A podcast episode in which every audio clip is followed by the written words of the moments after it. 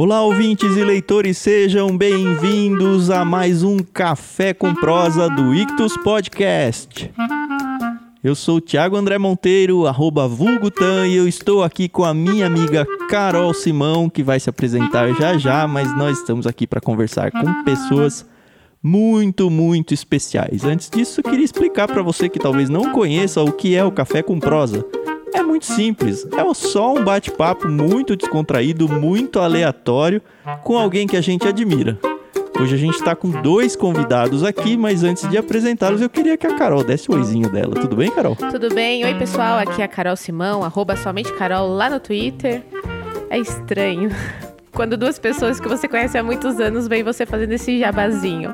Mas é isso, é a vida. eu tô aqui hoje, com, além do Tan, com dois convidados muito especiais. Um deles eu conheço há muitos anos. Eu acho que ele conhece é, antes de eu nascer, né? Não que ele seja velho, ele é bem mais. um pouquinho só mais velho que eu. É o pastor Fernando Souza, daqui a pouco ele vai falar com a gente. E o filho dele, o Davi. E eu conheço o pastor Fernando e sua esposa Miriam antes deles serem os pais do Davi. Então, Tá tudo bem aí, a questão de idade. Estamos aí bem equilibrados. Que velha, Carol. Imagina, gente. Davi deve ter uns 10 anos, né, Davi? e já queria agradecer muito o convite. Daqui a pouco a gente vai explicar a razão deles dois estarem aqui, é, por que eles estão aqui, quem são eles, né? Então já vamos começar aí pedindo para eles se apresentarem. Pode começar o pai, depois o filho, como vocês acharem melhor. Muito bem. É oportunidade bem legal de estar aqui com vocês e, conheço os dois, né? Há bastante tempo. É claro que o Thiago há menos tempo do que o tempo que eu conheço a Carol, que a Carol eu conheço literalmente desde quando nasceu. eu posso dizer que peguei no colo e é verdade. Ela e a irmã dela. Então, eu tive o prazer. E eram diferentes desde pequenininha ah, sim, mesmo? Desde pequeno. Desde pequenas. E eu tive o privilégio de ter sido evangelizado pelo pastor José Rodrigues, então o pai da Carol. Então conheci a Cristo por meio dele. Então isso me fez conhecê-los há muito tempo atrás, não muito tempo, né? Mas eu tinha 14 anos de idade. Agora os cálculos a gente vai fazendo durante a conversa aí. E assim, então, tem esse privilégio de poder estar com vocês aqui. E o Tiago, entre tantas coisas, foi meu aluno no seminário. Olha só, tive a alegria pois de é. receber a mãe dele algumas vezes em nossa igreja lá em Osasco, que também que contribuiu bastante com a gente lá em algumas questões. E fizemos uma viagem que ainda, ainda é a viagem inesquecível para mim, a viagem para Israel. Ainda é, ainda é a minha viagem preferida da vida. Ah, para mim também. Dividimos quarto, né? Nem, nem só fizemos isso, dividimos quarto. Dividimos quarto. E o senhor me ajudou muito, porque foi na época em que eu tava migrando do mercado financeiro para Na época ainda tava meio que entrando na editora, saindo aí para um mercado dentro da fé, vamos dizer assim. E eu lembro que aquela época foi bem turbulenta na minha vida aí. Enfim, o pastor é todo envolvido em aconselhamento bíblico, ele foi para mim um grande amigo no momento, um grande conselheiro. Foi realmente um presente de Deus colocar ele no quarto naquela viagem que foi, de fato, fez toda a diferença. Foi legal. Enfim, muito bom estar com vocês, Tiago, Carol e contentes por poder participar desse Café com Prosa. E o nosso segundo convidado, não menos especial. Então, Davi, filho desse senhor aqui que conhece a Carol desde antes de ela nascer, mas eu só tenho 17 anos e, bom, nunca imaginei que aos meus 17 anos já estar participando aí de, de um podcast. Então, muito obrigado pelo convite aí, Carol e Thiago. Como não? O cara já é influenciador digital aí. É. Mas é que tá nos podcasts aí. Exatamente. Mas antes da gente entrar aí no nosso bate-papo, de saber por que, que a gente convidou esses dois convidados, nós temos a nossa brincadeira, o dicionário. Já tá virando uma tradição nossa uhum. desafiar nossos convidados com palavras que algumas pessoas podem considerar difícil, pouco usual, mas que deixam a nossa conversa muito mais animada, né? E vocês vão perceber que quando um usar a palavra, vai ser um gatilho para, ó, eu tenho que usar a minha palavra. Antes disso, ninguém lembra. ah, para quem não sabe, para quem é novo aqui, ah, cada um de nós escolheu uma palavra. A gente já se conversou antes, já sabemos os significados das palavras. Vocês, ouvintes, não sabem. Se vocês tiverem interesse, busquem lá na, no dicionário. E a gente vai se desafiar. Então já fizemos aqui nosso sorteio. Lembrando que cada palavra vale 10% de desconto, é um cupomzinho, né? Vale 10% de desconto na sua primeira mensalidade. Você pode escolher qualquer plano lá do Clube Ictus. Coloca a palavrinha lá e você vai ganhar um descontinho de 10% na primeira mensalidade, tá bom? Isso, também lembro que esse desconto só é válido para uma semana do lançamento desse episódio. Então essa palavra tem validade de uma semana só se você está tentando ela, muito provavelmente já passou esse prazo e também muito provavelmente tem outra palavra em vigor. Isso aí. Então volta pro podcast Houve um episódio mais recente aí para pegar a palavra da vez. E quem não usar essa palavra vai ter que pagar uma prenda. Então torço muito para que vocês não usem a palavra, Olha. porque a, a prenda é mil reais pro I. Essa pessoa sempre ri, né? Nunca, to- nunca acha uma boa ideia dar dinheiro pra gente. Não, é, é uma risada de alegria. Assim, fala, Poxa, que legal. Ah, certo. Contribuir comigo Vamos ver. Não, a gente vai fazer um trava-línguas. Já passamos por dois convidados que não conseguiram, né? Pois é. Foi bem legal. Eu quase não consegui uma vez, mas foi por muito pouco. Mas enfim, eu ainda não caí nessa, nem a Carol. Vamos ver se algum dos dois aí, ou nós dois também, quem sabe, né? Vai cair.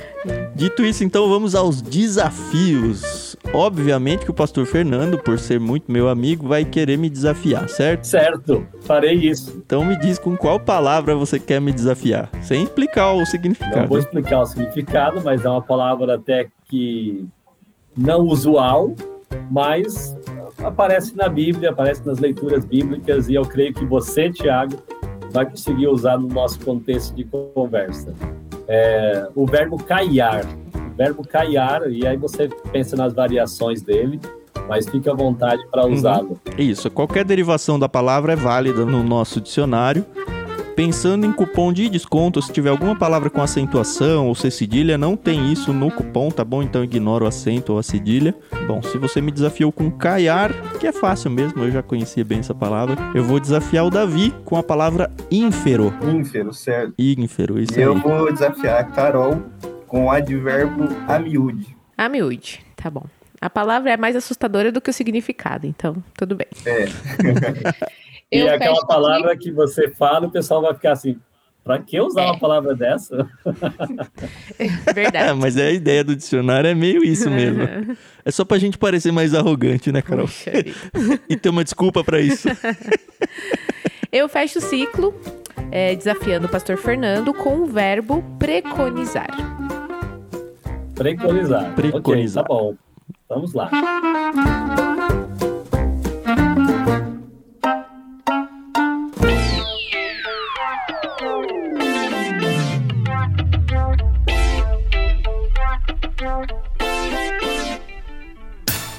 Carol, por que, que a gente convidou eles, Carol? Pra quem não sabe, o Davi é um menino que ele só parece ser tímido, tá? Porque se você começa a conhecer pelo menos o perfil corporativo dele no Instagram, Olha, que eu preconizo esse perfil. Eu preconizo, eu digo que tá. vale muito a pena conhecer. Vale mesmo. Então, do que, que a gente tá falando? A gente tá falando de um perfil hoje no Instagram chamado Teologia Geek. Se você não conhece, para tudo que você tá fazendo, entra lá no Instagram e segue. É um perfil muito, muito, muito legal. E eu. é Interessante, eu não seguia esse perfil até uns dias atrás. Por quê? Porque eu, eu sigo pelo perfil do Clube Ictus. E aí eu tava no meu pessoal, eu falei, ah, deixa eu ver aqui. Eu falei, ué, não sigo? Como assim? Mas eu acompanho, tá, Davi? Você pode ter certeza. Só que pelo, agora pelo pessoal, mas antes era pelo Clube Ictus. E o que o Davi faz lá é muito do que a gente faz aqui no Clube Ictus. A gente tem aquela coisa do óculos cristão. E a gente mescla é, a cultura pop, no nosso caso a literatura né, secular, dentro do cristianismo ou da nossa vida, né, como cristãos. E achei isso muito bacana porque como é que eu nunca tinha pensado nisso, Davi? Poxa vida, é tão óbvio, né? Depois que você conhece, é tão óbvio. Então, antes de, de, você falar sobre como surgiu essa ideia do, do Teologia Geek e tal, a gente queria saber quem é você. Mesmo com 17 anos, você já tem aí uma história, a gente sabe disso e a gente quer conhecer você. Certo. Isso aí, então, sou o Davi, 17 anos. E, bom, filho desse senhor aí que te conhece desde antes de você nascer. É. E desde pequeno cresci assim, graças a Deus, em um lar cristão. Aos seis anos de idade, lembro bem, na época tinha o ANSI, era uma das programações da igreja. Então a gente tinha que decorar os versículos, né? E foi em um desses versículos que me levou a ficar pensando, é, questionando algumas coisas e fui conversar com minha mãe, eu lembro. E o versículo era João 3,16, é, certidão de nascimento de crente, né? E aí eu fui conversando com ela, lembro, depois durante a semana, e naquela semana ali, não vou lembrar a data devido à, à idade, mas ali, pela graça de Deus, eu aceitei Jesus como meu salvador. Mais tarde, lá para os meus 12 anos, estava conversando com meu pai e falei, pai, quero me batizar. Aí ele teve um, o privilégio de, como meu pai, pastor, me batizar num, num retiro de, de, carnaval da igreja. Pô, quem tinha que falar era isso, isso era ele, né? Ah, Cara, mas ele teve o privilégio de me batizar. Ó, que pai não queria batizar o filho? Me fala. Verdade. Verdade. É, é interessante, como a gente já disse aqui, é, minha família, a família do pastor Fernando, são muito próximas, né? Hoje em dia o pastor não está mais em São Paulo, capital. Mas eu lembro que algumas vezes a gente teve o prazer de almoçar um na casa do outro, etc. O pastor Fernando, ele fez o casamento da minha irmã. Ele que celebrou o casamento da minha irmã. Então, nós realmente somos muito amigos, assim, né? Dentro do contexto em que é possível, né? Infelizmente a gente não, não, não é todo dia que a gente se fala, mas estamos orando um pelos outros, a gente sabe disso. Ô pastor, você não quer falar a sua idade, não? As pessoas já estão achando que você tá com 60, 70. É melhor, assim. é melhor como oportunidade para esclarecer que na minha vida aconteceram coisas muito rápidas bem cedo, né? É bom deixar uhum. claro isso. Eu tenho 44 anos de idade, 44 anos, estou quase completando 45, mas esse ano, né? Então a gente completa, pela graça de Deus. Eu, como eu disse aí, eu fui levado a conhecer Jesus pelo pastor José Rodrigues quando eu tinha 14 anos, em 1990, né? E logo depois já comecei a me interessar muito pelo, pelo evangelho, pelo, pelos estudos. Então já fui para o seminário com 17 anos. É, assumi o meu primeiro ministério pastoral com 21 anos. Então Uau. as coisas começaram cedo. Me casei com 21 anos. Então meus filhos vieram ali nos primeiros anos de casamento.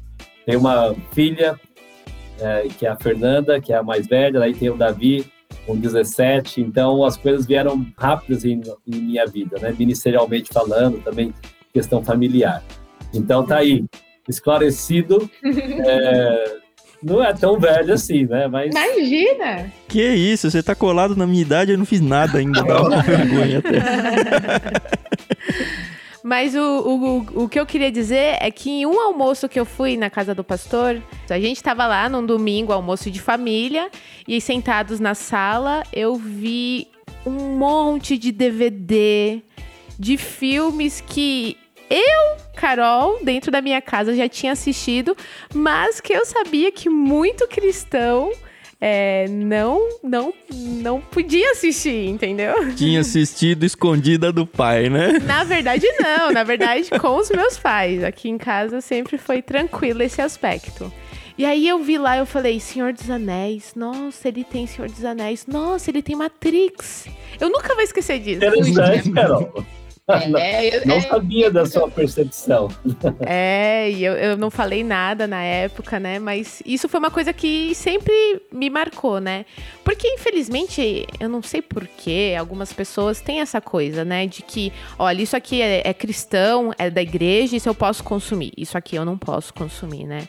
E o Teologia, é, o Teologia Geek é exatamente isso, né? Falar sobre essas questões, né? É empreendedorismo isso, Davi? É ministério? Porque, assim, seu pai foi super precoce aí no, na vida profissional dele. Se é que pastor é considerado uma profissão, né? Eu não gosto de pensar assim. Mas, assim, parece que você tá ganhando do seu pai aí, né? Com 17 anos já tá.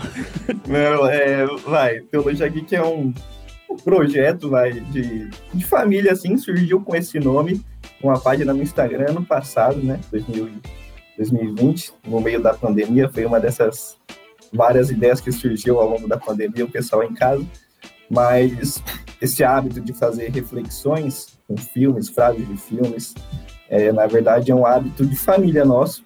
Desde pequeno a gente, quando a gente ia no cinema, saía da, da sala, foi um hábito que meu pai conseguiu construir assim, na, na, nossa família. Ele falava, ah, você viu aquilo do filme? A gente pode pensar isso, isso, isso sempre fazia alguma reflexão, alguma ponte com o evangelho. E aquilo foi desde, desde pequeno até os filmes mais atuais. Por exemplo, Senhor dos Anéis. Sempre gostei muito de filme, tanto que o Senhor dos Anéis, com quantos anos que eu assisti? Davi assistia Senhor dos Anéis com 3, 4 anos de idade e as crianças se assustavam e ele ali fixo na tela assistindo os orcs. É, legal. Se sujando de sangue é. ali, né? É, espada era o presente preferido. Meu brinquedo era espada. Eu tinha uma, uma, uma manta lá, fininha assim, dessas de praia. Eu amarrava no pescoço e ó, ninguém me via mais, fingia que era o Frodo. E também, né, a, a, respondendo diretamente assim a pergunta do Tiago, não é um empreendedorismo, não surgiu como algo para se comercializar ou para tentar dinheiro. Surgiu assim como o Davi falou. Uh, vamos postar aí, fazer umas postagens no Instagram é, com frases de filmes, comentários. E aí foi ganhando forma. E ele falou assim: pai, me ajuda na correção da parte teológica aqui. E aí ele escrevia os textos, me passava, dava lida para ver essa questão teológica. E assim começou a postar conversas de personagens, frases de efeito. Ele começou a trabalhar muito com isso. E aí surgiram então as devocionais Teologia Geek. É bem interessante como é que surgiu. É um trabalho meio pai e filho mesmo, isso aí? Ou a Fê tá envolvida, sua esposa? É, como é que é? Hum, na verdade, eu colocaria umas 10 pessoas envolvidas, né? É, meu ah, pai na correção dos textos, a Fernanda, bom, ela que deu a ideia de criar a página, né? Eu primeiro comecei a colocar no, no meu perfil, aí eu vi que estava dando certo, o pessoal estava gostando, ah, vou, vou criar a página separada para deixar mais neutro, não misturar com as minhas coisas e tentar alcançar mais gente. Aí foi quando eu falei com um amigo meu, Samuel, ele criou a logo para mim, a, a, primeira logo, que agora já, já deu uma atualizada, né? Aí eu comecei conversar com outros jovens da igreja e eles foram se voluntariando também, escrevendo devocionais. Aí hoje, ao todo, são seis, sete jovens que escrevem. Todos de Tupã de Tupã. E agora vocês mudaram é, para Manaus, é isso? Mas aí o Samuel continua me ajudando é, com edição de... Tupã, para quem não sabe, é interiorzão de São Paulo, né? São Paulo lá ainda, sim, né? Sim, é bem, bem longe da capital, mas ainda é São Paulo. Uhum. E o Samuel continua me ajudando com a edição dos, dos vídeos. E também Matheus Oliveira também, outro jovem de lá, ele, tipo, no 80% das imagens que pessoal vê lá, é ele que faz. Então, que. Assim, graças a Deus, eles apoiaram aí, estão me ajudando muito e eu sou muito grato a Deus pela vida deles. Ai, que bom. Que então, assim, surgiu mais de uma forma natural, né? É, fazia já parte, né, do, do, seu dia a dia, né? Sim, o Davi usava, por exemplo, além da capa, que ele ficava brincando de, de Frodo, Senhor dos Anéis, ele também tinha uma luva de boxe, por quê? Por quê? Por quê? Por causa do rock, é isso? E... Esse é um que eu preciso mostrar pro meu filho. Eu tô segurando para não mostrar o Rambo pra ah. ele ainda. Ele tá com 10, mas eu tô com medo do Rambo. Então, acho que como a Carol bem destacou, muita gente do meio mais tradicional, mais conservador do evangelho, tem ainda, né? Acho que tinha mais no passado, mas alguns uhum. ainda têm dificuldades com coisas assim, de consumir, de interagir com produção cultural. Nós temos que fazer as diferenças, né? entender que aquilo não surgiu de um coração cristão, então tem uma graça comum em algumas coisas ali. A gente pode ver que dá para aproveitar muitas coisas. E a partir do meu entendimento que eu deveria ensinar meus filhos no caminho que eles tinham que andar, desde cedo, em todas as oportunidades possíveis, lembrando de Deuteronômio capítulo 6, uma delas foi essa. Então a gente está assistindo, entretenimento, e dali surgiam conversas bíblicas. Para você ter ideia, eu achei interessante trazer uma, uma situação que foi bem marcante para nós. Uh, o Davi, eu estava com ele e ele foi até o laboratório e ia ter que tirar sangue para um exame, pequenininho. E aí eu falo com ele: Ó, oh, Davi, não é para chorar, não.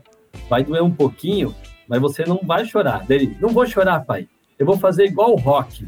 Peraí, aí, uh... abrindo parênteses, é, o que me levou, a cena do rock que me levou a, não, eu não vou chorar na próximo exame de sangue, né?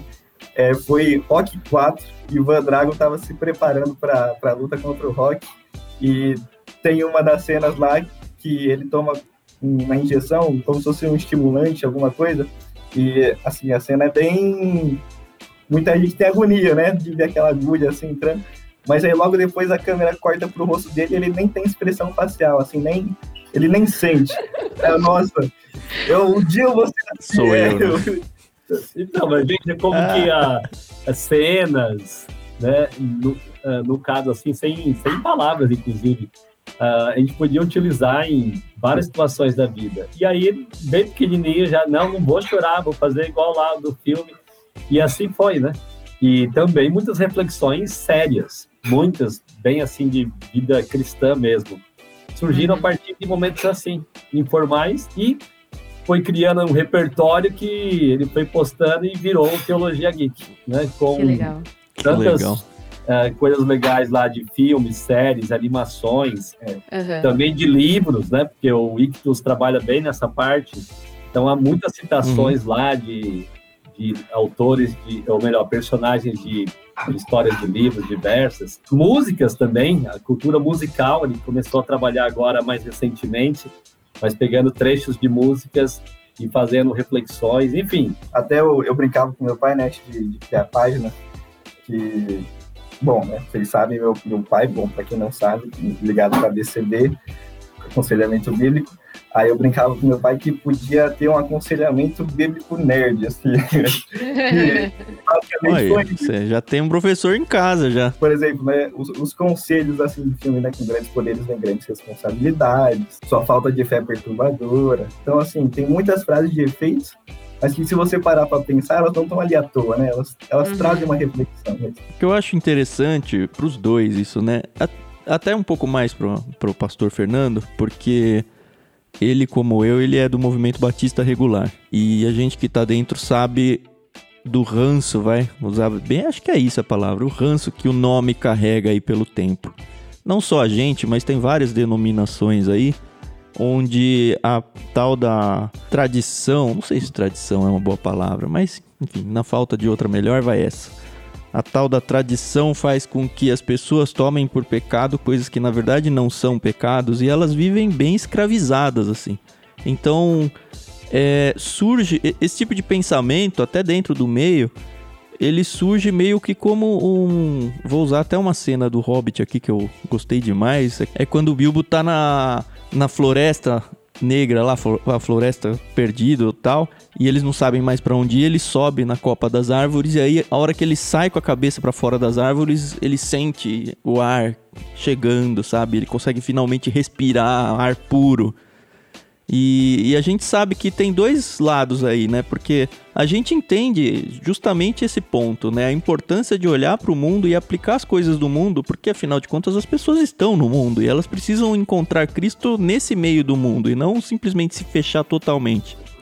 Por outro lado, do lado cristão, infelizmente, e eu não tô falando só de batistas regulares aqui, tá? Eu sei que tem muita gente assim, muitas denominações assim, elas enxergam talvez a gente de uma forma crítica demais, é, meneando a cabeça, assim, falando, cara, esse, esse cara aqui tá quase fazendo uma heresia, sabe? Ele se diz super cristão aqui, mas aí eles comparam a gente talvez com os judeus lá do os fariseus com os seus sepulcros caiados, okay. dizendo que, olha, ó, boa, gostou, né? Que volta que eu dei. Mas a, a, ideia é essa, assim. Por um lado, a gente sabe da importância que é abrir um pouco a janela, abrir um pouco a porta. E por outro lado, a gente sabe as pedradas que a gente leva de dentro de casa mesmo. E assim, eu já contei algumas vezes, eu nem, nem era da regular ainda, quando eu era criança, descobriram na minha igreja que eu ouvia Raul Seixas, porque os meus pais me deram o, o álbum, sabe? E rolou um quiprocó enorme lá dentro da igreja. E você fazendo isso, fazendo seu filho assistir criança um filme do rock, sabe?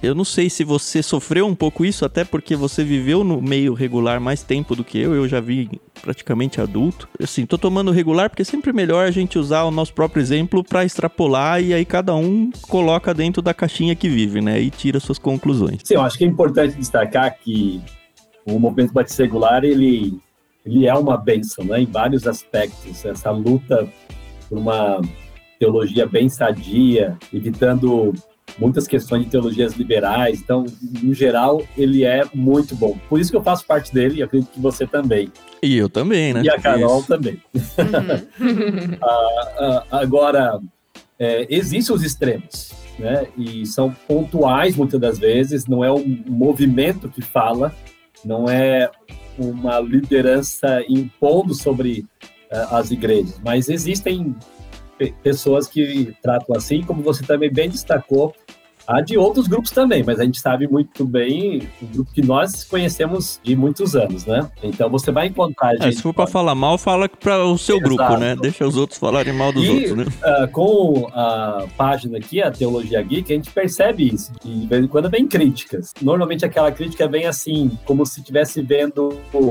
a citação do livro ou uh, mais ainda com filmes ou séries, como uma recomendação de tudo que tem nele. É lógico uhum. que não é. Uhum. Agora, é, nós estamos pegando um trecho e nós, estou dizendo aqui, apoiando o trabalho que o Davi tem feito em todo o grupo Teologia Geek, né? É, até porque, se for assim, se a gente só for pegar o que a gente concorda com tudo, a gente não vai pegar nada, né? É, pois é. é. Todo filme tem até alguma coisa que é, o, o, diretor do filme não, é, não, era cristão, então não tem como a gente pegar, a não ser que seja um filme cristão, ah, sim, a gente concorda com tudo que ele tá passando, uhum. com todas as mensagens que ele tá passando. Ah, não tem como. É. Então, e aí... Quando... A gente mesmo aqui no Ictus já sofreu algumas vezes, porque um dos nossos slogans é que a gente lê de tudo, mas sempre com óculos cristãos, né? já perdi a conta de quantas postagens, né, sei lá, na nossa página no Facebook das pessoas tirando sarro disso. Falando, imagina, cristão que lê de tudo, isso não existe. Tanto do lado não do pessoal não cristão, achando um absurdo a gente tentar levar o cristianismo para uhum. o meio secular, uhum. o que eu até entendo, mas o que me entristece mais é o lado contrário. São cristãos incomodados com a gente ler livros que não são cristãos, sabe? É tão triste ver isso. Eu concordo com você. Eu, eu não me incomodo com o ponto de vista de um não crente. Porque ele não tem a graça sobre ele, ele não está entendendo essa perspectiva é, que nós temos da vida por meio do Evangelho de Jesus Cristo. Então, claro, eu não vou esperar de um incrédulo uma recomendação para um crente, né? Ele sabe disso. Frustrante, vamos dizer assim. Você vê o outro lado, né? uhum. de não entender o que a gente está procurando fazer. Então, não é todo filme, não é toda série que é totalmente recomendável, mas é interessante você ver a, a maneira que aqueles produtores, aqueles roteiristas trabalharam. E outra, os textos devocionais, eles trazem as verdades bíblicas em cima daquilo. Uhum. Não tá assim, ó, aprovamos o filme por inteiro e preconizamos. 2 a 0 é. já. Mas o que importa é o ponto de partida, é a ilustração, é o incentivo que a gente pode dar para uma pessoa de bater um papo com um colega de faculdade e pegando ali uma roda de conversa sobre tal filme ou tal série e levar aquilo para uma verdade bíblica e ele poder evangelizar a partir de algo que eles conhecem. E de é. uma forma natural, né? Sem forçar aquele proselitismo barato, né? Que a gente nesse aspecto tá assim, cansado a, de ver. As pessoas que se isolam desse meio cultural, principalmente os cristãos, em uma conversa com, com um descrente vai ter é, conteúdos ínferos daqueles que, que têm esse meio cultural, né? É, uhum. Por exemplo, filmes e séries. Teve várias vezes aqui em casa mesmo que a gente assistiu um filme ou uma série porque a gente viu que estava dando polêmica. Assim, nem que a gente queria assistir o filme. A gente, ah, não, vamos assistir e uhum. tirar nossas próprias conclusões, porque se for ficar com conclusão de gente que às vezes assiste, mas entende errado. Então a gente sempre teve esse hábito em casa mesmo, de Sim. assistir as produções culturais, mesmo que a gente não concorde com todas elas, mas para poder tirar as nossas próprias Pronto. conclusões. É. E poder lidar publicamente com elas, né? É, eu acho que assim, é muito importante a gente ter esse filtro, né? Obviamente que eu, eu concordo muito com isso que o Davi falou, né? Se eu tô vendo que tá alguma coisa tá trazendo uma polêmica, eu lembro que na minha adolescência a miúde Harry Potter era uma coisa assim muito louca, entendeu? Harry Potter é coisa realmente. É, é, bruxaria, é pura bruxaria. Que não sei, e eu. É, os livros foram lançados, publicados aqui no Brasil. É, bem na época em que eu tava ali no ensino fundamental 2, quase ensino médio, e era uma febre, febre. E eu lembro que minha mãe falava, ó, isso não, tá bom? Isso você não pode ler. Mas eu tava liberada para ler Agatha Christie, por exemplo. E, gente, tá, sabe, é, são, são duas autoras não cristãs que falam. Agatha Christie é muito mais pesado, porque tem cenas de assassinato, tem cenas de adultério, enfim.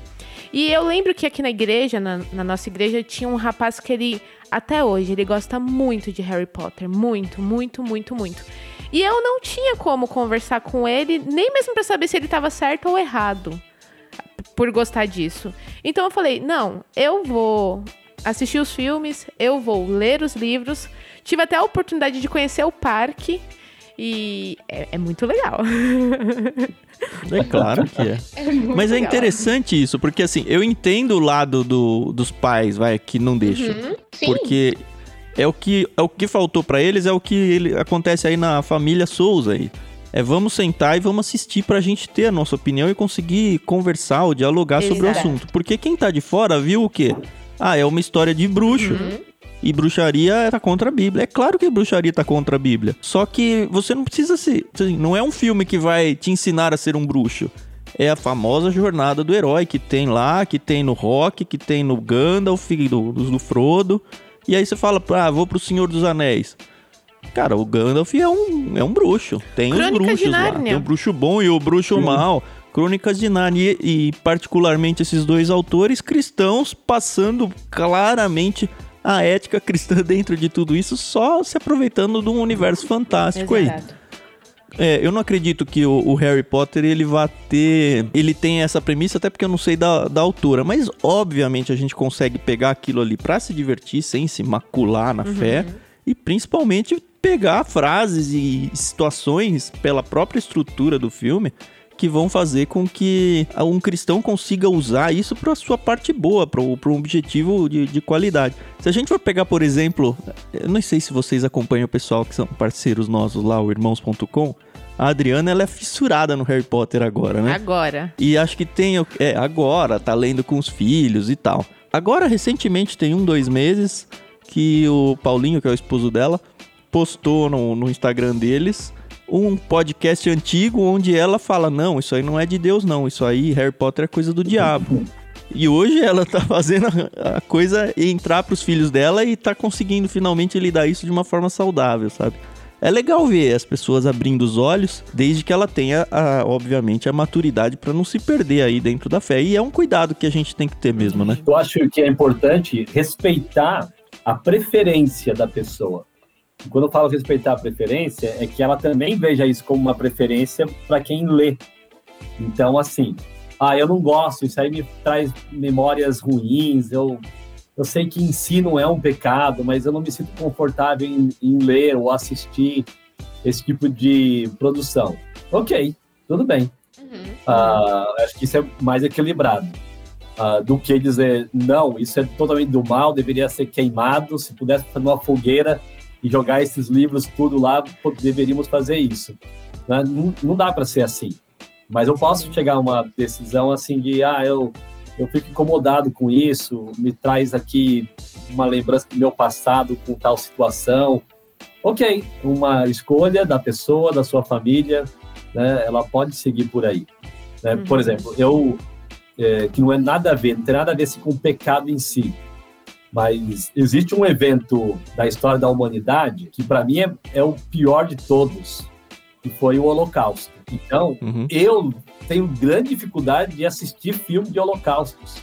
Assim, uhum. me, me, faz ficar muito mal, para baixo. E eu até estava com o Thiago, inclusive, em Israel, nós fomos no. no foi no Museu do Holocausto lá. Eu entrei, vi tudo aquilo.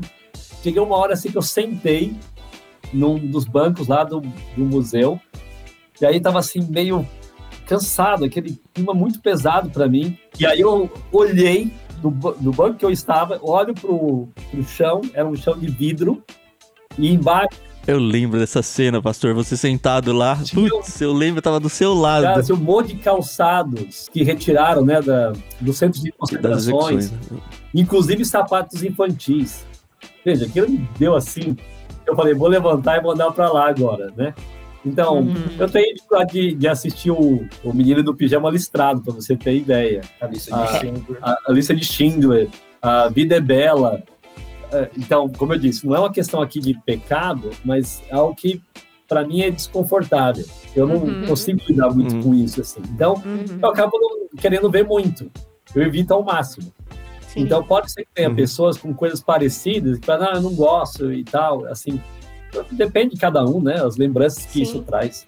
Sim. É, em relação, por exemplo, é. a, a, meus pais, por exemplo, não gostavam que a gente lesse Harry Potter, eu entendo eles.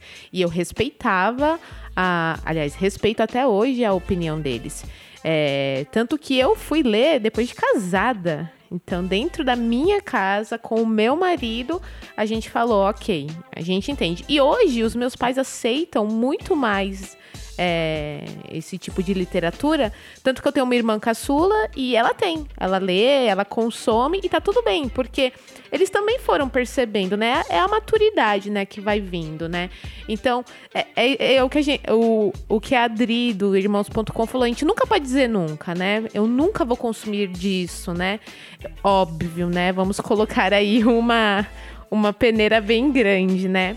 Mas eu acho importante a gente ter, assim, a cabeça aberta pra. Ok, isso talvez seja útil para mim. Deixa eu, deixa eu ver o que, que é isso, né? Mais uma vez, com óculos cristão, né?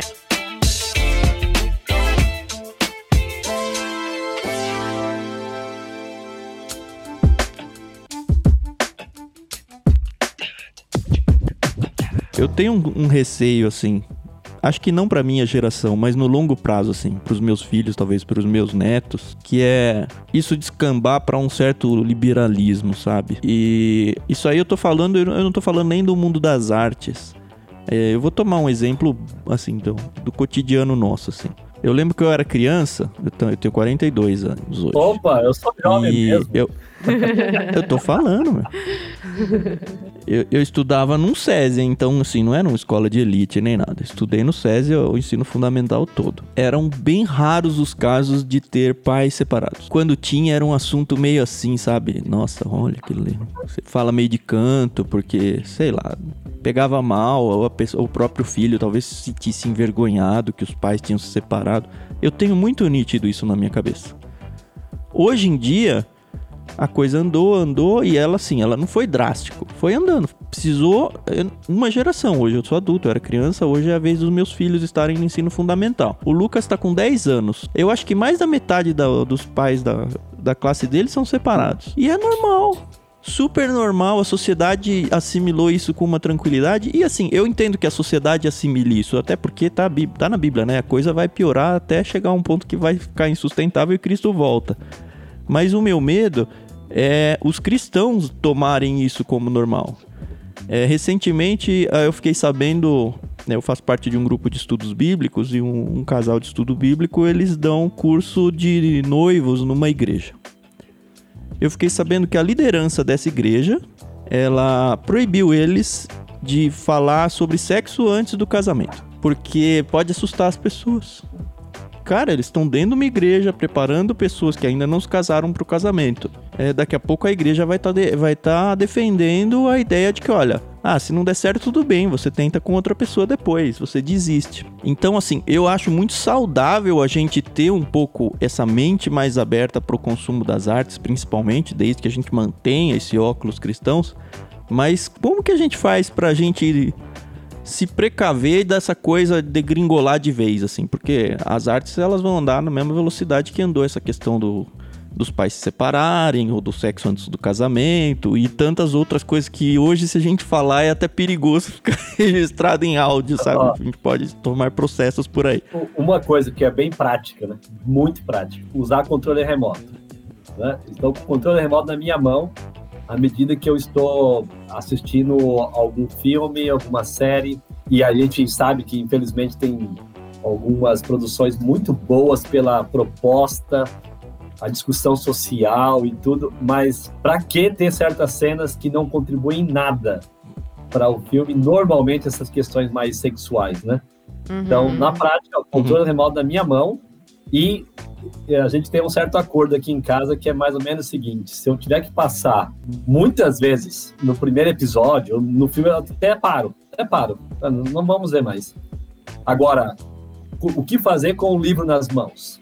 Né? A pessoa tem que fazer passar uma página, tentar ver se vale a pena ler mais daquele autor, já que já pegou um pouco da, da ideia se não pode investir mais tempo em outro tipo de literatura, talvez até de autores semelhantes.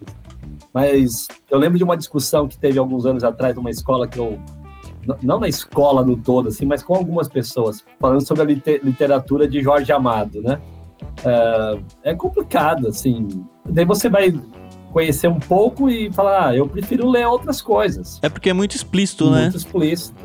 Ó, a gente leu recentemente lá no clube Macunaíma, do Mário de Andrade. Ele tem muitas cenas de sexo quase, né?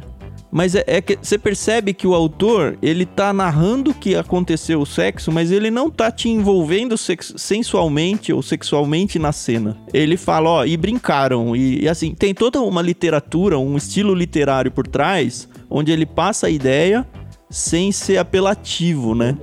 E assim, a gente leu de boa, né, Carol? Porque assim, ele fala muito sobre a cultura brasileira e tal. E passou bem, a gente gravou uma experiência de leitura lá no diário de leitura nosso. Tá, tá sensacional esse livro. Inclusive foi indicado por um cristão, por um peixe grande. E aliás, o pastor Fernando Souza é um convidado a longa data de Peixe Grande que nunca deu entrevista para nós, hein, pastor? é, abrindo parênteses aqui, tinha falado lá de, de Harry Potter e tal. É, meu pai vai lembrar, na época eu estava em uma, uma escola cristã e deu um maior problema lá que eu tinha levado para a escola o livro Diário de um Banana. E aí até foram perguntar pro meu pai, é algo que o povo não, não entendia, mas era é, Diário de um Banana é o que é? O, é o diário de, de, um adolescente lá e, e não tem nada. É, simplesmente, é o que é a vida é, de um adolescente, né? Exatamente. Escola, é uma comédia quase assim mas não tinha nada. E, e, foi interessante que eu peguei e falei, mas é eu que dou os livros para ele. eu queria pegar esse gancho tanto para pai quanto para filho, tá? Eu, aliás, eu queria a resposta do filho primeiro. Ô, Davi, como é que foi na sua cabeça estudar num colégio cristão, numa escola cristã, se você acha que isso foi bom, ruim, diferente, se você já pensou ou não sobre isso, talvez para quando você tiver seus próprios filhos, se você sentiu falta de interação com pessoas não cristãs, como é que foi isso para você, a sua experiência? Sim, no geral foi claro, muito, muito mais pontos positivos do que negativos. Foi, foi uma benção, na verdade, na minha vida, porque é, a, a, escola cristã que eu tava tinha um, um, estilo de ensino que todos os assuntos a gente fazia sempre antes de começar a estudar, que os livros diziam uma resenha e a gente tinha que relacionar com princípios bíblicos. Então, assim, cria um hábito em você de colocar tudo, todos os assuntos a à luz da palavra de Deus. Que é mais ou menos o que você já faz no Teologia Geek Sim. hoje, isso. E, mas no geral, é, prepara muito. Se você for comparar, por exemplo, jogar um jovem cristão em uma escola lá, pública, ou então um particular que não seja, não seja cristã, é, é muito mais fácil ele desviar, deixar que outras ideias entrem, entrem na cabeça. Você fez até que ano lá? Fiz até... Até o, até o nono ano? Não, oitavo. Que aí, no nono ano, a gente veio para. Foi um choque no começo, quando, quando eu saí da escola cristã, mas no geral ela prepara muito. Então você vai para outra escola, outro ambiente, mas você já está de certa forma preparado. Opa, eu não posso aceitar tudo aqui. Eu tenho que ver o que a Bíblia diz. Claro, eu tenho um privilégio que muitos outros não têm. Eu quase sempre consultava meu pai em diversos assuntos, principalmente filosofia, sociologia, que tendem a ser mais polêmicos, né? E, mas também foi um hábito que meu pai construiu. Eu chegava em casa, ele perguntava como foi meu dia, o que aconteceu, se aconteceu alguma coisa, todo dia, todo dia. Algo que é simples, mas um pai que não faz isso pode deixar passar muita coisa que o filho sofre na escola. A miúde, nos, nós falávamos a respeito de tudo que acontecia na escola e respondendo aí a, a questão, foi bom a escola cristã e eu recomendo para não usar de novo a minha palavra, que daí seria a ter terceira vez, né? É, pede música no Fantástico, é. né? Uh, mas, inclusive, nós tivemos uma professora, nós estou falando assim, né? Davi teve essa professora, Caterine, que contribuiu demais, demais com a. Catarine. Cata... Catarine. É a Jordão, ela? Isso, isso. Ela. É uma pra gente convidar num café com prosa aqui. Com toda certeza, para não usar a minha palavra novamente. é, ela contribuiu muito, assim, no incentivo de leitura, é, foi ela que nos apresentou o Scooby, né, ah. a, a, rede social de uhum. leitores. Comecei a cadastrar meus livros de, naquela época lá e as leituras que faço estão e lá. Também é, não é porque eu tive aula com ela dois anos seguidos, não, mas se eu escrevo do jeito que eu escrevo hoje, então eu tenho o hábito de, de ler livros, é muito por causa dela. Uhum. Então, a escola cristã, ela não é composta só por crentes. Acho que isso é muito bom lembrar e responde um ponto muito levantado pelos que querem entender um pouco por que a gente coloca os filhos numa escola cristã. Uhum. Alguns acham que você só tem contato com crentes. Não. Que as aulas só vão ser de Bíblia ser de também. Não, né? uh, ali nós tínhamos alunos de diversas famílias ali, diferentes, e, e nem todos eram é, cristãos, ou muitas vezes os pais eram, não quer dizer que os filhos fossem. Né? Então, Sim. o convívio com o mundo secular, assim, estava acontecendo, você tinha esses convívios. Né? Então, isso acontecia lá. Agora, é claro que a ênfase daquela escola, especialmente essa da fase inicial dos estudos do Davi e da Fernanda, contribuiu demais, porque eles não só tinham oração no início das aulas ou uh, um culto por semana, que era um momento de, de adoração mesmo a Deus.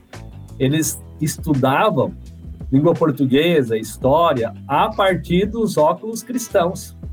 E isso é impressionante. É até, é. por exemplo, a nossa apostila de português, quando tinha um texto assim para a gente ler, estudar, tinha muitas vezes que era até um, um texto da Bíblia, assim, que, tipo, evitar de ser um texto secular que possa ter alguma um ensino errado, então, ah, vamos colocar essa, essa parábola aqui da Bíblia e usava trechos da Bíblia para poder estudar português, por exemplo. Sabe que legal que é isso tudo? É que você e sua, sua irmã e seu pai, todos comprados nessa ideia de escola cristã, onde as pessoas têm essa ideia de que ah, vão sair beatos somente dali, vão sair pessoas que não sabem interagir com o resto do mundo. Vocês terem é, conduzido a coisa para gerar ainda o Teologia Geek, que é assim.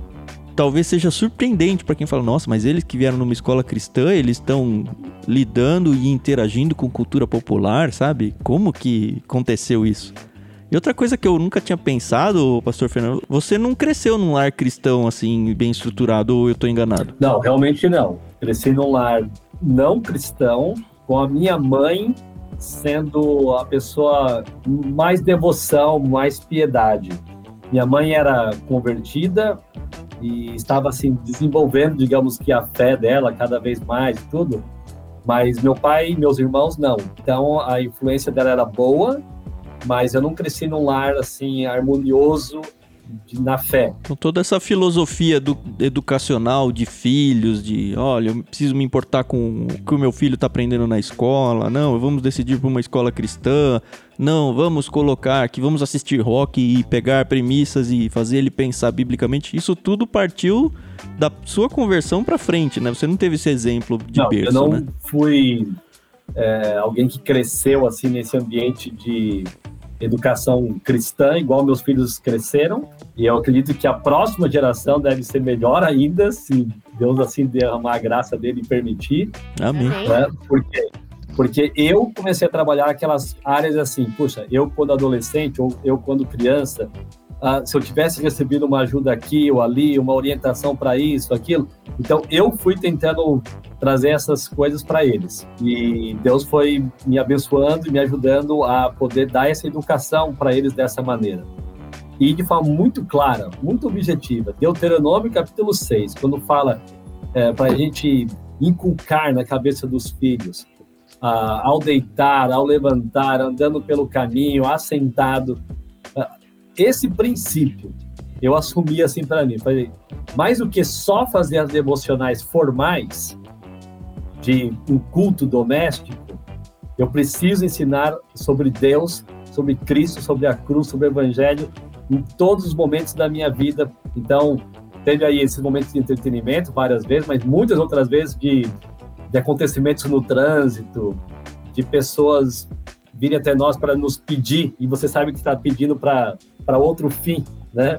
Uh, uhum. Sempre gerou conversas entre nós. E louva a Deus porque ele pôde me ajudar nisso. Mas não foi assim fruto de algo que eu aprendi com meus pais e eu estou só reproduzindo. Foi algo que eu fui aprendendo mesmo com a palavra. Tive o privilégio de ver agora esses frutos na vida dos filhos que tenho. É, aproveita esse pai, hein? É teologia aplicada, é, isso, né? É. Isso é muito bom. É, eu acho que a gente ficaria aqui mais duas, três horas conversando sobre todas as nossas experiências e que gostoso a gente saber que existem pessoas estudiosas. A gente sabe que o pastor Fernando não para de estudar.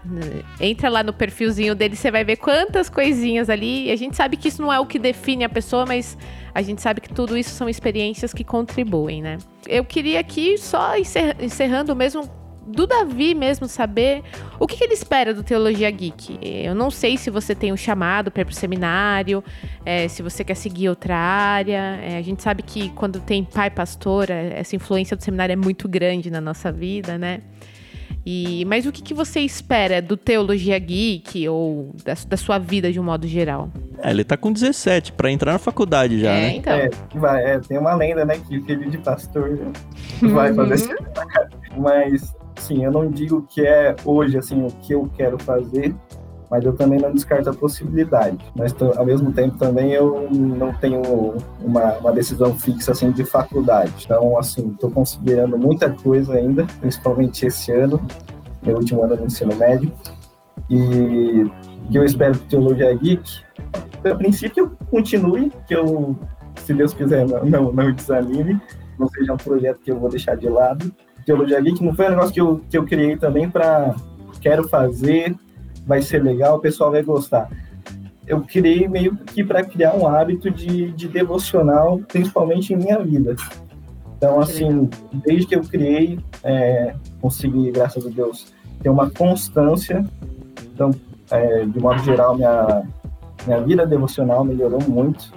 É, o que, é isso que eu quero Teologia Geek, que eu continue fazendo e que seja um projeto que se Deus quiser, é claro, cresça e que eu continue por muitos anos. E se isso aí virar o seu emprego fixo, tudo bem? Opa, ia ser legal, né? Hoje em dia, o paradigma da internet está mudando os esquemas de emprego na vida aí das pessoas, né? Tem muita gente vivendo realmente disso. E seria uma forma interessante, Davi, de você ter um trabalho honesto e principalmente ter um trabalho que agrega espiritualmente na vida das pessoas, assim, sabe? É o que a gente mais quer aqui no Ictus também. E assim, eu torço muito pelo projeto de vocês, eu acho que tem muito a crescer ainda. A questão é o que você falou, é manter as pessoas boas por perto, manter a constância, que a gente sabe que infelizmente na internet isso aí é, é super relevante, e manter a qualidade muito legal, parabéns mesmo assim, parabéns Pastor Fernando por ter envolvido. É, é, assim, é muito óbvio que isso nasceu naturalmente, assim, por tudo que vocês já vivem aí em contexto familiar. É muito legal ver esse tipo de exemplo. E também tem um passo que está sendo dado aí muito interessante, né? É, Deus permitindo, ainda esse ano deve surgir aí o livro Devocionais Teologia Geek. Ó. Oh. É oh, verdade. legal. Aí é sim. Já tá bem encaminhado não? Tá bem encaminhado. Inclusive temos alguém que, que está fazendo aí a A nossa diagramação tá top, Tá né? top. É mesmo, é? Quem será que é, né? Ó, nada ímpero ao que já existe no mercado. Aí sim. Muito interessante e Mas já tem data, não? Ó, o Ou pelo menos previsão desse primeiro semestre aqui de, desse ano, né? Então esperamos Uhum. que saia ainda esse ano. Aí depende da diagramadora, né? Quem sabe isso aí não aparece num kit nosso aí, É, hein, mas dona eu já Carol? tinha pensado nisso, Thiago. Você só que não sabia. Então, se você, se você tá ouvindo isso aí e não é assinante do Clube Ictus, ainda dá tempo de assinar e pegar essa pérola do Davi aí, que vai sair o quê? Como autoria só dele, autoria do selo empresarial aí, vai que vai acontecer? Não, vai estar vai tá o meu nome e com textos devocionais de, de alguns voluntários também. Mas, claro, na, na capa vai estar a Teologia Geek, com certeza. Mas tem umas, acho que umas 10 devocionais de voluntários. Alguns colaboradores que a gente está chamando, né? Sabe o que eu acho que é o maior desafio pra vocês? Hum. Eu acho que é. Eu não sei se vocês vão trabalhar muito com imagem ou não nesse livro, mas é direitos Sim. autorais de imagem, deve ser o óbvio Não, então, negócio. eu preciso dizer pra quem ainda não entendeu, eu estou diagramando esse livro com muito carinho. E já faz três semanas que ele tá pronto. O problema é que toda vez que eu abro ele, eu falo: dá pra mudar isso.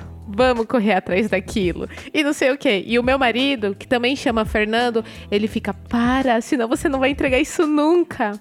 E eu, eu sei, mas é porque é tão gostoso você ver que foi feito com carinho. E eu fico: não, mas isso aqui não tá tão legal, eu quero mudar.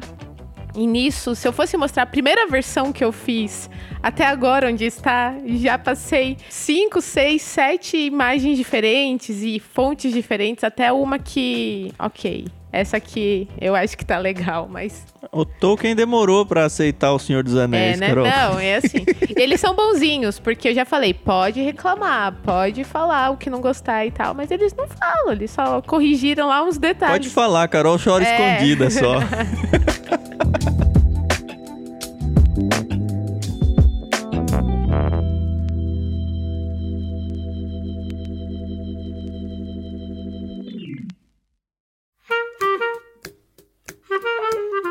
Mas é assim, agora, finalizando, eu queria muito agradecer o pastor Fernando, o Davi. É, quando eu fiz o convite para eles, eles aceitaram na hora.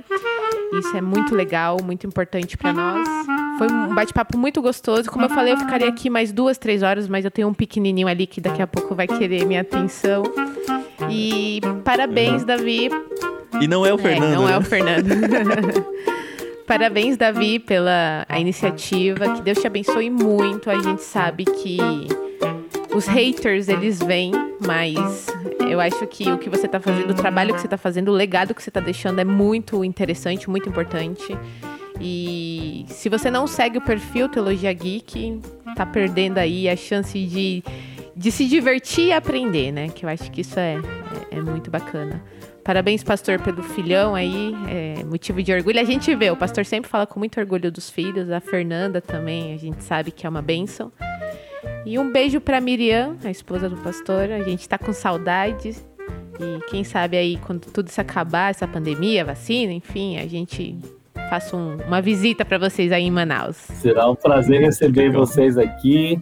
E é bem importante também dar os créditos para dona Miriam, ou Miriam, dependendo do contexto aí, porque ela também contribui bastante, contribuiu bastante para formação desses filhos que temos, com a graça de Deus, dependência do que Deus tem feito por meio de nós. Eles não são perfeitos, tá, gente? É bom deixar bem claro. pra quem quiser seguir, é só Instagram, ô Davi? Instagram. Teologia Geek, tudo junto. Isso, tudo junto. E vai pa- passa adiante, não só segue, hein, galera. Passa adiante. Gostou, compartilha, marca, conversa com eles, faz de tudo aí que você puder pra esse perfil crescer cada vez mais. Não esquece do nosso também, hein, senão vai tudo pra lá. A gente tá como arroba Clube Ictus em praticamente todas as redes relevantes aí, menos o TikTok. Muito obrigado, ouvinte, por seguir com a gente. Agora a gente vai para aquela fase protocolar do episódio, né? A gente tá em redes sociais, arroba Clube Ictus. Se você quiser seguir os nossos perfis, se você quiser participar do nosso canal no Telegram, por lá a gente faz leituras coletivas de graça, isso mesmo, de graça. A gente seleciona um livro e, com base num cronograma de leitura, a gente vai lendo e comentando essa leitura junto com todo mundo que tá lá. É muito fácil, é só ter o Telegram instalado e acessar t.me barra Clube Ictus. Conheça os nossos podcasts. A gente está voltando agora em 2021 com os podcasts, então nem sei se a gente está com uma agenda tão certinha aí, mas muito provavelmente nossos episódios vão acontecer às sextas-feiras a partir desse ano. Tem outros projetos aí na agulha para sair, fica de olho porque vai ter muita coisa bacana. Você pode interagir com a gente através da hashtag IctusPodcast, aonde você quiser, que a gente acaba encontrando vocês. Se você quer ajudar o nosso projeto, considera com muito carinho assinar o Clube Ictus. Nós somos um clube literário que atende desde crianças até adultos. Você recebe na sua casa um box com livros, tanto cristãos quanto não cristãos. No plano adulto, indicado por peixes grandes, que são cristãos de grande referência, ou cristãos sérios aí, que gostam muito de ler e compartilham com a gente quais são os livros que mais marcaram suas vidas. Muito em breve, Pastor Fernando Souza será um deles, já está prometido aqui. Se você não pode se comprometer ou não tem interesse de realmente fazer parte de um clube literário, você pode sim ajudar tanto o podcast quanto o Ministério do Ictus através de compras gerais na internet pela Amazon. Então, parte sempre lá de ictus.com.br/amazon todas as compras que você fizer, seja de livro, seja de geladeira, o que você quiser comprar, isso vai gerar uma comissão pra gente, vai ajudar muito a gente a crescer e não vai custar mais um centavo para você, pode ficar tranquilo. E finalmente, você pode ajudar a gente também fazendo parte dos nossos programas de Apoia-se. É isso mesmo. Dentro da descrição desse episódio, você vai encontrar links para poder ajudar a gente aí a crescer e fazer essa coisa ficar cada vez mais legal. Muito obrigado pela presença de vocês dois, pastor Fernando, Davi, muito legal poder realmente bater papo. A gente já se conheceu várias vezes, já se encontrou várias vezes, mas nunca sentou realmente para bater um papo. Foi muito legal. Espero que tenhamos mais muitas oportunidades. Quero conhecer também a Fê, também ela é outra que eu já vi tantas vezes e nunca conversei. Eu conheço vocês muito indiretamente pelas conversas que a gente teve lá na viagem, né? O pastor Fernando não cansava de falar de vocês dois, o que acho que é um, um bom indício, né? E muito obrigado mais uma vez, pastor. Foi muito bom ver você mais uma vez. Eu tava com saudade já. E é isso, ouvintes. Muito obrigado pela audição e até o próximo episódio. Valeu, Carol. Obrigado aí pela oportunidade, pela nossa conversa aqui. Tiago também. Parabéns aí pelo podcast, o Café com Prosa. Parabéns pelo projeto. Eu lembro dessa ideia lá atrás, eu não lembro quando é que vocês começaram, mas eu sei que eu, eu fui um dos primeiros a ouvir sobre a ideia sobre, a partir do Tiago. É verdade. Uh, e que legal que está desenvolvendo bem, está tendo o apoio de tanta gente. Que Deus continue abençoando vocês. Valeu mesmo. Valeu, Carol. Valeu, Thiago, pelo convite. Passa rápido, né? A gente conversando, a gente é. gravando. Mas muito obrigado aí. Você fica atrás dos bastidores, aí você vai ver que a formiguinha vai picar você, você vai ficar com vontade de começar a interagir assim. Valeu. Obrigada, pessoal. A gente se vê no próximo episódio. Até mais.